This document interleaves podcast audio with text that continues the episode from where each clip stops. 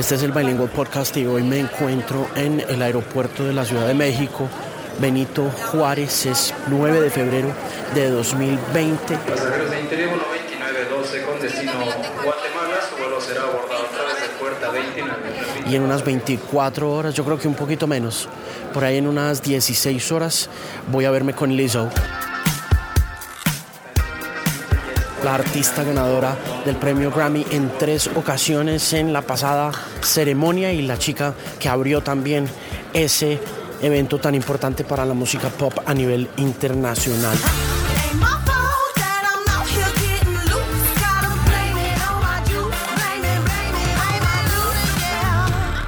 Alejandro Marín analiza el estado de la música, la tecnología, la radio y la vida en la era de la Internet. Este es el Bilingual Podcast. Melissa Vivian Jefferson nació en Houston, Texas, en 1988, pero se mudó muy temprano en su vida con los papás para Detroit. Sin embargo, su carrera verdaderamente comienza es en Minneapolis, en Minnesota, la misma ciudad de donde es originario uno de los hombres más legendarios de la música norteamericana, Prince. Y su nombre artístico, Lizzo, es inspirado por una de las canciones hechas por otra figura masculina muy importante de la década del 2000, Jay-Z, una canción que aparece en el álbum The Blueprint de 2001, producida por Kanye West, con un sample muy famoso de los Jackson 5 y se llama Izzo. Welcome, ladies and gentlemen, to the eighth wonder of the world, the flow century. Esos son los antecedentes históricos de Lizzo. Ahora vamos a hablar del presente. La entrevista con Lizzo va a comenzar luego de que la mañana en México no haya sido tan positiva. Los medios previos a mi conversación con la artista de 31 años se han concentrado en lo que más está de moda sobre ella, que es su figura corporal, y lo que ésta significa en una era de inclusión y de diversidad. Lizzo es una figura musical y su interés no necesariamente está en conversar sobre ese asunto. Cuando esas conversaciones y preguntas previas a mi encuentro con ella comienzan a girar en torno a su figura física, el impacto que tiene sobre la autoestima femenino y el mensaje que quiere enviar a todas las chicas del mundo, su paciencia se agota en menos de media hora y la jornada de promoción se retrasa corriendo peligro de cancelarse.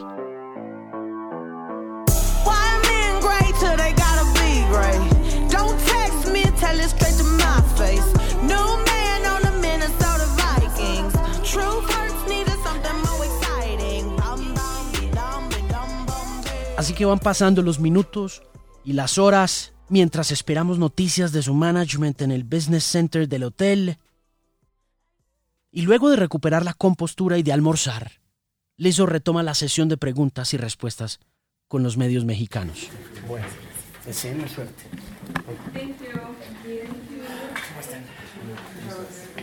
¿Qué tal? ¿Cómo estás? Alejandro, ¿cómo te va? la espera, de verdad. ¿Tienes dos?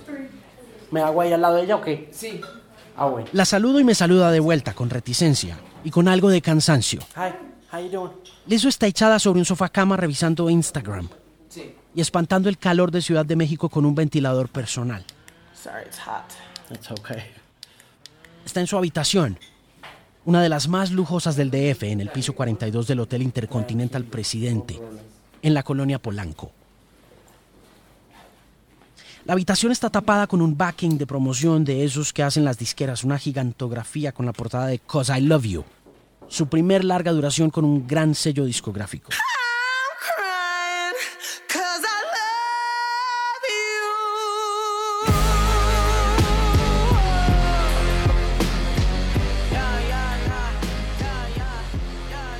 La portada es una de las más emblemáticas de un disco lanzado en 2019. Es ella desnuda en un fondo negro.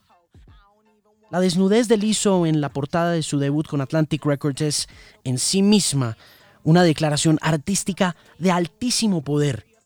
Una mujer negra, grande y desnuda en la portada de un disco no es algo que hubiera podido venderse con facilidad en la década de los 90, una década en que figuras como Cindy Crawford eran el modelo de mujer a seguir y la única cantante negra de aclamación internacional era Whitney Houston que era delgada como una espiga.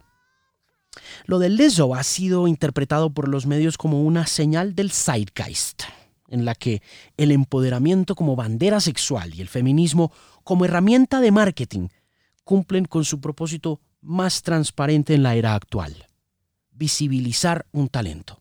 En este caso, un talento musical. Pero Lizzo en realidad no está muy interesada en ese lado de su historia y por fortuna mi conversación con ella no tiene contemplado el tema ni de ser mujer, negra o plus size. Para los medios en general es fácil agarrarse de su figura para empotrarla en el lugar en el que se encuentra, abriendo los premios Grammy, como estrella en los premios Brit, en la portada de la revista Rolling Stone, como artista del año según la revista Time, y convirtiéndose en general en alguien que a lo largo de mi vida como fan profesional no creo que ningún artista verdaderamente quiera ser un modelo a seguir. Así que mi tarea hoy se limitará a ayudarle a hacer un resumen breve de su carrera. Ese que nadie está haciendo en la prensa por estar obsesionado con su tamaño, con el color de su piel y con la ruptura de los esquemas. La carrera del liso comienza, como la de cualquier otra figura del ambiente urbano estadounidense, en la calle, vendiendo mixtapes.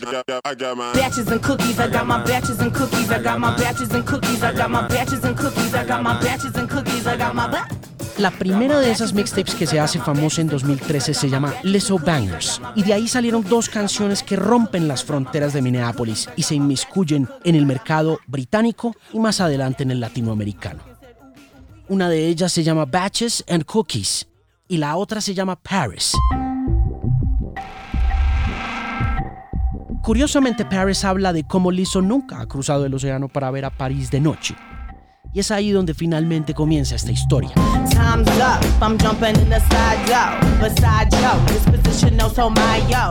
Con la llegada de Lizzo al Festival de Transmusicales en la ciudad de Rennes, un 6 de diciembre de 2014, que fue cuando la conocí en vivo. I'm gonna take you back to 2014, which was Transmusicales de Rennes. Yeah. It was midnight, and they said you gotta go check Lizzo out. I had already mm-hmm. been so much into the Lizzo Bangers mm. album back in October. At Visualizing, yeah. yeah.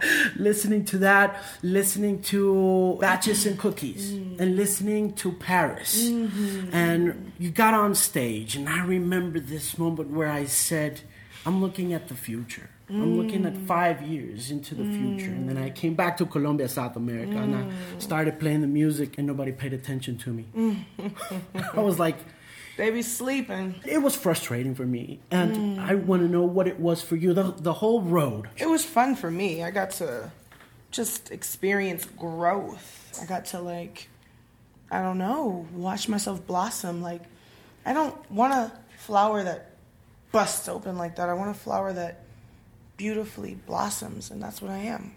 And who guided you towards that blossoming? Because that first album's so grimy, mm. so mm. street. Yeah, it gets it got more musical. It got more. I started singing more. Got more soulful, but I never lost that heart, that that griminess. My best friend, she's been around me since the beginning. Sophia Eris, she was my DJ, and she's still around. Yeah, she's still my DJ, cool. and um, she was always there with me when it was just me and her driving in a rental car. I'm really grateful for her and my other best friend Quinn Wilson, who they were just they've been there since Minneapolis, since Lizzo Bangers, doing the album art with me, like you know, listening to my demos, um, helping me on my tours, creative directing, the lighting. It's it's been a wild journey with those girls, and that's why it was so special to thank them at the Grammys. They were the first people I thanked. Have you ever been to Paris?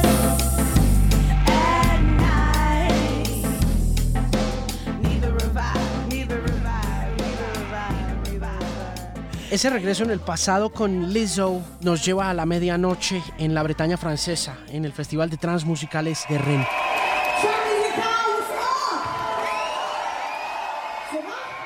Me habían dicho que fuera a verla al pabellón 8, eso fue un 6 de diciembre de 2014. Yo ya había hecho algo de investigación, ya había escuchado el primer disco o mixtape que se llamaba Leso Bangers por allá en octubre y ella me cuenta que estaba visualizándolo todo. Yo recuerdo estar oyendo en ese momento Paris y Batches and Cookies.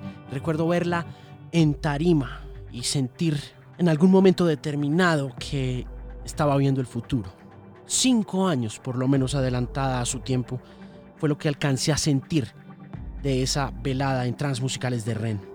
Cuando regresé a Colombia y nadie me prestó atención con esas canciones, cuando las puse en el programa del último disc jockey, sentí algo de frustración y le preguntaba un poco para arrancar la entrevista lo que había sido para ella. Pero ella dice varias cosas. Una de ellas es que sentía que las audiencias estaban muy dormidas alrededor de ese fenómeno que iba a ser cinco años después pero que en general fue bastante divertido y que fue simplemente una sensación de crecimiento y de experimentar madurez. Siente también que fue como florecer y que no quiere ser una flor que despierte espontáneamente como si explotara, sino que quiere ser una flor que despierte de manera hermosa, natural y con el tiempo. Y ese es el tipo de flor que ella dice que es. Sin embargo, yo tengo preguntas aún más profundas relacionadas con ese crecimiento y con ese florecimiento, porque a pesar de que han pasado unos seis años después de haberla visto por primera vez en una tarima y de haber escuchado su mixtape, álbum, Leso Bangers, sí siento que tuvo que haber algo de acompañamiento o de asesoría detrás de ese desarrollo y de ese florecimiento, que sin duda es muy orgánico, pero que no sucede espontáneamente de todos modos sobre todo porque su primer disco es bastante callejero. Ella dice que se puso mucho más musical el viaje, que se puso más vocal, que empezó a cantar más, que empezó a usar más el soul, como evidentemente se ha logrado ver. Nobody told me to sing, I just did it because I, I think that I just um, was I knew that my vocal my voice had no limit and I just wanted to see how far I could take it. And I'm glad I did. I took it very far. you did it, and mm-hmm. you did it mm-hmm. wonderfully. And you also said in France, back in that in the promotion of Lizzo Bangers, that you had dropped the flute because mm. you wanted to pursue a career in music and rap. I had never been to Paris when I wrote the song. I wrote it a long time ago, like um, maybe three years ago, and it was kind of like this meta- this metaphor. But I because I had been training to play flute and I was in college or I went to the university to play flute and I was going to study at the Paris Conservatory and then I dropped I dropped it all to pursue like music and rap. En algún momento de la promoción de Lizzo Bangers durante su presentación en Transmusicales de Rennes en una entrevista con la emisora Flip en Francia, Lizzo le dijo a ese medio de comunicación que había dejado la flauta porque quería perseguir una carrera en el rap. Pero de repente ahí la vimos abriendo los premios Grammy con su flauta traversa e incluso con ella en una foto de la portada de la revista Rolling Stone. Yeah. And then here you were two weeks ago, you know, finishing off the show with the flute, which was amazing. Mm-hmm. I was playing the flute because I played the flute on coconut oil.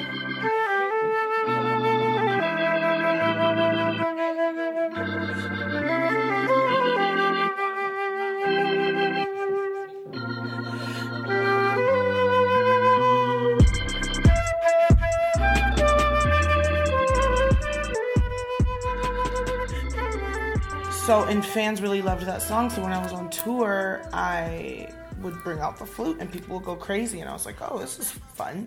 And then that's how I reintroduced the flute back into my stage performance. It, it's, it's everything that happened with me was a natural progression.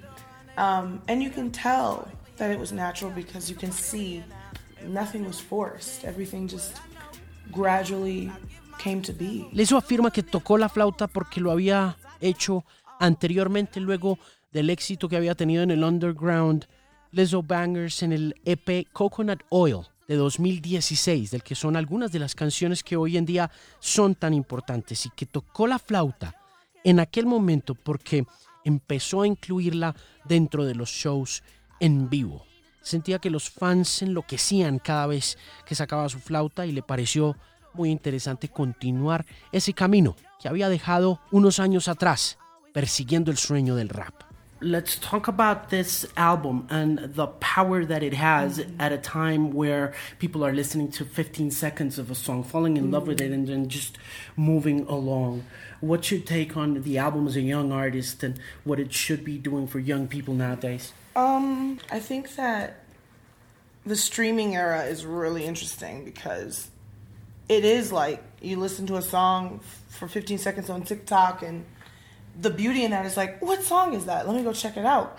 But then also, it's like that you only heard 15 seconds of a song, and our attention spans are shorter. So I think to have an album that keeps people's attention is rare and special in the fact that mine did and has.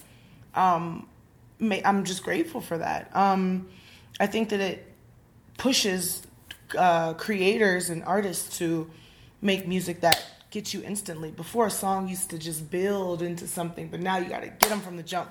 You got to say that opening line that makes people want to stay the rest of the song, and um, it's a challenge, but it's a challenge that I'm willing to take. Pero vivimos en una época en la que las canciones duran 15 segundos e incluso parte del misterio, del crecimiento y del desarrollo de Lizzo tiene que ver con cómo una canción se pega en los oídos de la gente a través de un teléfono celular o de una app como TikTok. Así que es muy emocionante ver cómo todo ese trabajo y todo ese desarrollo estratégicamente planeado por una casa discográfica como Atlantic Records para convertirla en esta gran fusión de divas del pasado, termina siendo un álbum llamado Cause I Love You, que es consumido en su totalidad por una audiencia y por una generación que la descubrió con clips de 20 segundos de su canción Boys. What you say boy? You trying to play coy like a game boy? Hit my phone boy. Is your homeboy? Are you boy? Come give me dome boy. Got a boy with degrees. Para Lizzo la era del streaming es bastante interesante porque TikTok produce una curiosidad de 15 segundos que termina, en el caso de ella, en la exploración de una canción completa. Y también es paradójico, porque está reduciendo nuestros niveles de atención a 15 segundos.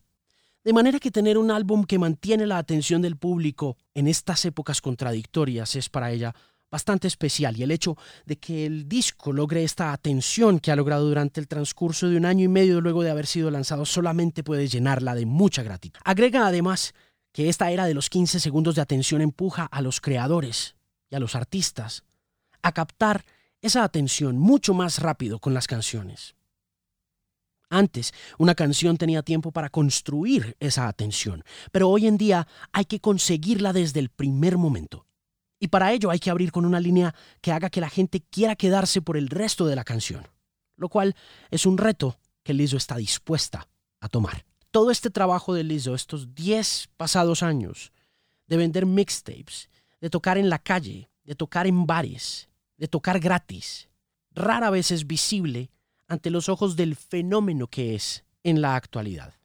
Y puntualmente después de la ceremonia de los premios Grammy, donde estuvo nominada en ocho ocasiones y pudo irse con tres gramófonos al final de la noche. Tuvo que haber sido un momento muy especial de su carrera ver cómo luego de esos diez años de conducir un carro por todos los Estados Unidos, con sus dos mejores amigas, buscando toques, abriéndose paso entre la clandestinidad.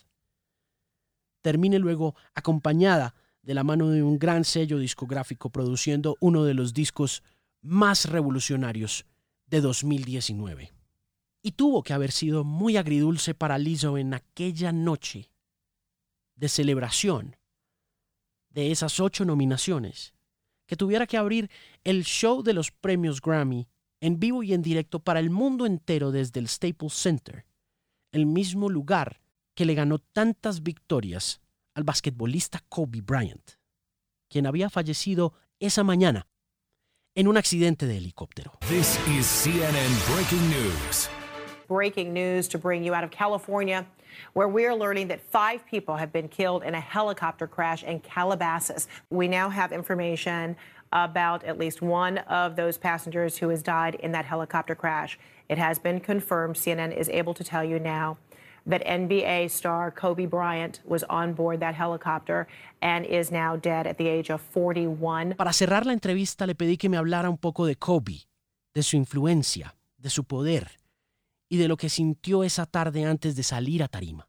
Lizzo dice que fue la experiencia más confusa surrealista y dolorosa de su vida. Tell me about Kobe Bryant, the influence, the power, and what it felt like backstage that day of the Grammys, which must have been bittersweet for you, you know, being on top of the world and yet, you know, saying goodbye to such a legend. Yeah, I mean, that was not, it was, it was the most confusing, like heartbreaking, kind of um, almost surreal experience. Um, I didn't have my phone, and I don't have like, you know.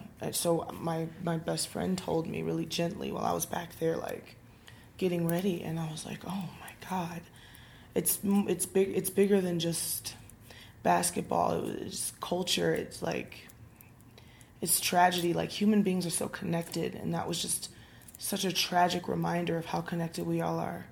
And um, I felt the responsibility to make it not about me anymore because it wasn't about me. It wasn't going to be about me anyway, but um, we made a decision to just dedicate it all to, you know, him and his legacy and his family and his daughter. And it's still really sad and it's still really difficult to process. So mm-hmm. it's a day at a time. For, and I can't even imagine for people who actually knew him personally and who loved him and his family. I can't even imagine because it's difficult for me to process. And I was just, I just looked up to him, you know.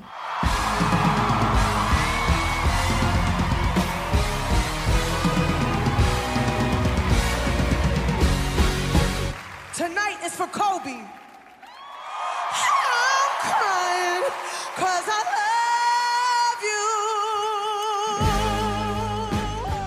Que no tenía su celular a la mano y que no tenía contacto con las noticias en ese momento, por lo tanto, así que su mejor amiga le dijo de la forma más delicada posible que se preparara. Para Lizzo, como para muchos estadounidenses y en particular para muchos afroamericanos, Kobe Bryant era mucho más grande que el básquetbol. Era cultura. Reflexiona un poco sobre la conexión que tenemos los seres humanos y agrega que para ella la muerte de Kobe fue un recordatorio muy trágico de lo conectados que estamos unos con otros. De manera que sintió la responsabilidad de hacer la presentación no sobre ella, independiente de que no fuera a ser sobre ella de todos modos. Pero tomó la decisión de dedicárselo a Kobe, a su legado, a su hija y a su familia. Dice además que un mes después es bien difícil de procesar y supone que hay que tomar un día a la vez. Concluye que si fue difícil para nosotros, que fuimos sus fans o que lo conocimos a través de los medios de comunicación, nos imaginemos lo duro que fue para aquellos que lo conocieron en persona. Thank you very much for taking the time. It's been great. Good to meet you. Wonderful albums.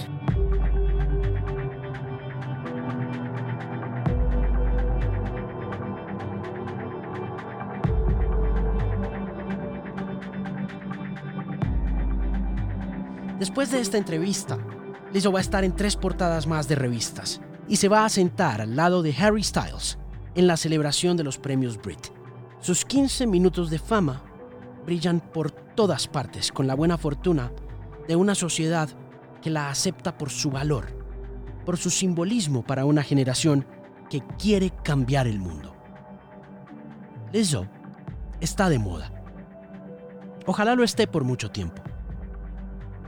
Lo que es un hecho es que su música, la razón de este encuentro, durará probablemente para siempre, sin importar el sabor o el color ideológico del momento.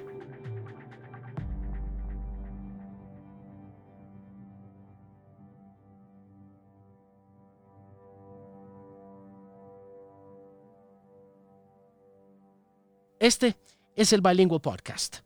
Recuerde que lo puede encontrar en Deezer, Spotify, Stitcher, Tuning y en todas las plataformas de audio. También, para recibir actualizaciones en tiempo real de todos los episodios, suscríbase a través de Apple Podcasts. Para comunicarse conmigo, no olvide seguirme en redes sociales como arroba de Music o si quiere comunicarse un poquito más largo y escribirme una carta, hágalo a alejandromarin. Ahí le recibo sus pensamientos, mensajes, saludos, ideas, invitados, sugerencias o cualquier otra pregunta. Mi libro Historia Secreta de la Música está disponible en todas las librerías del país. Está también disponible vía online a través de librerianacional.com. Está en Amazon, en Google y en Apple Books. Y para más información, playlists, canciones, noticias, análisis y más, visite themusicpain.com. Una voz confiable en la música.